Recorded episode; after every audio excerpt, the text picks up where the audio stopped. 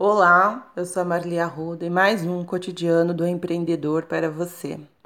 Hoje eu escolhi um tema muito pertinente, que eu particularmente gosto muito, é de fazer algumas análises. Eu lembro uma vez da minha vida pessoal, em 2005, eu fui fazer um curso no, no, no SENAC sobre gerenciamento de projetos.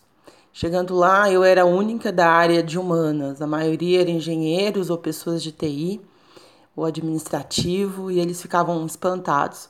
Mas eu sempre gostei de gráficos, estatísticas, de, de, de base para poder fazer aí for, for, fomentar uma informação.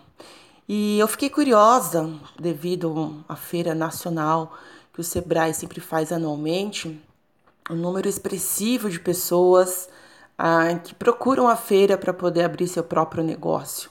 Às vezes as pessoas têm um capital e quer trabalhar por conta própria e vambora, vamos fazer, e a feira cheia, lotada. E aí eu fiquei pensando é, numa pesquisa também que o Sebrae tem, que fala da mortalidade das empresas antes de completarem cinco anos de vida.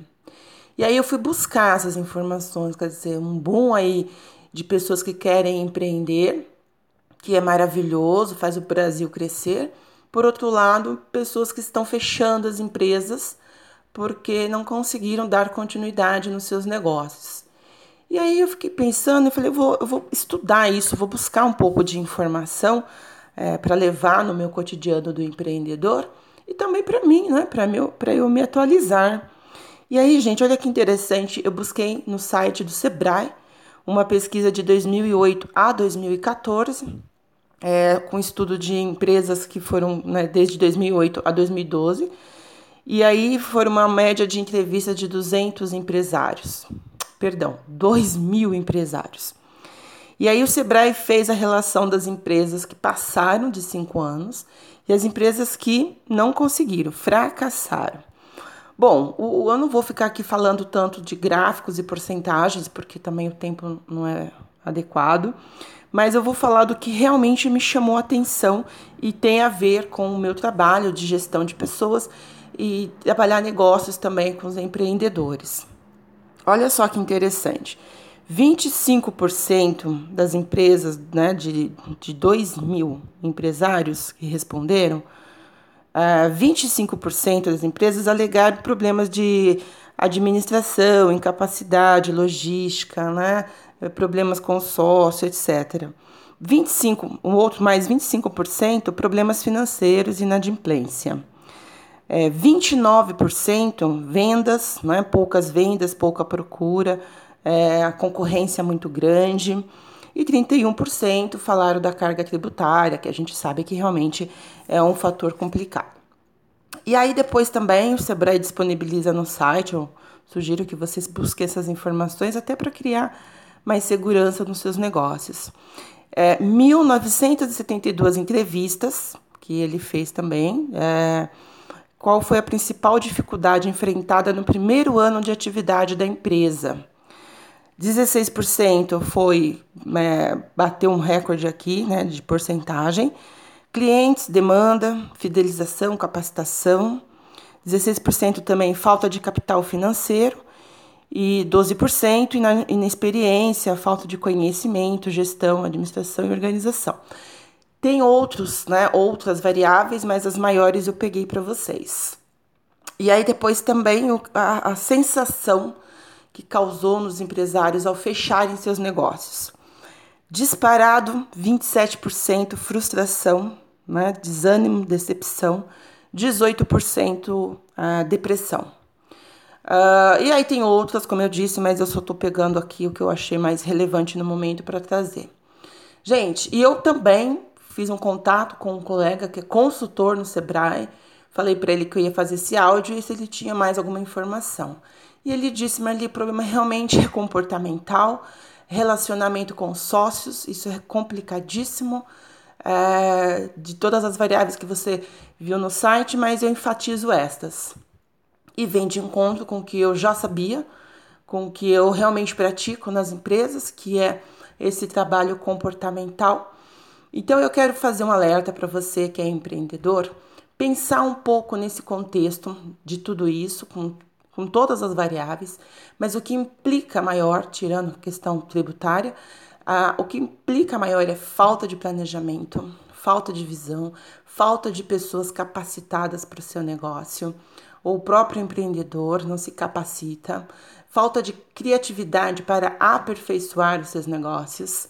Ontem eu assisti um online uma uma entrevista de um rapaz jovem, criador de startups, que é o boom hoje no, no mundo, e ele disse que porque uh, o tema era porque as startups falham, fracassam, justamente porque a pessoa fica focada naquilo que ela abriu, né, que ela começou.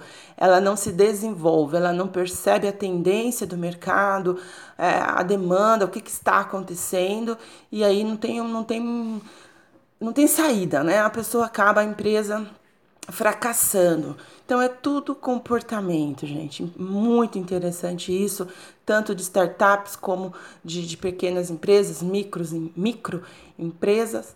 É, então a gente tem que pensar nesse contexto porque é muito importante.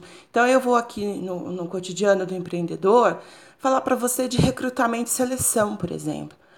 Aí a pessoa, pô, não gosto disso, que saco isso, né? Pega uma pessoa, ela tem lá um terceiro uma faculdade, terceiro grau, ela tem uma pós, ela trabalhou 10 anos em tal lugar, pega essa pessoa.